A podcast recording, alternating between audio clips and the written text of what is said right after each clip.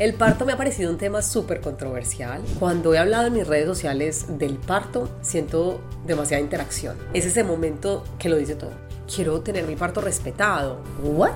Es un parto natural confiando en tu cuerpo, sin necesidad de ayudas adicionales. Uno nunca en realidad está preparado para ese día. Mírate el ombligo como haciendo popón. Nos vamos para la sala de partos. Ese momento lo había soñado y yo lo tenía que reflejar de alguna manera.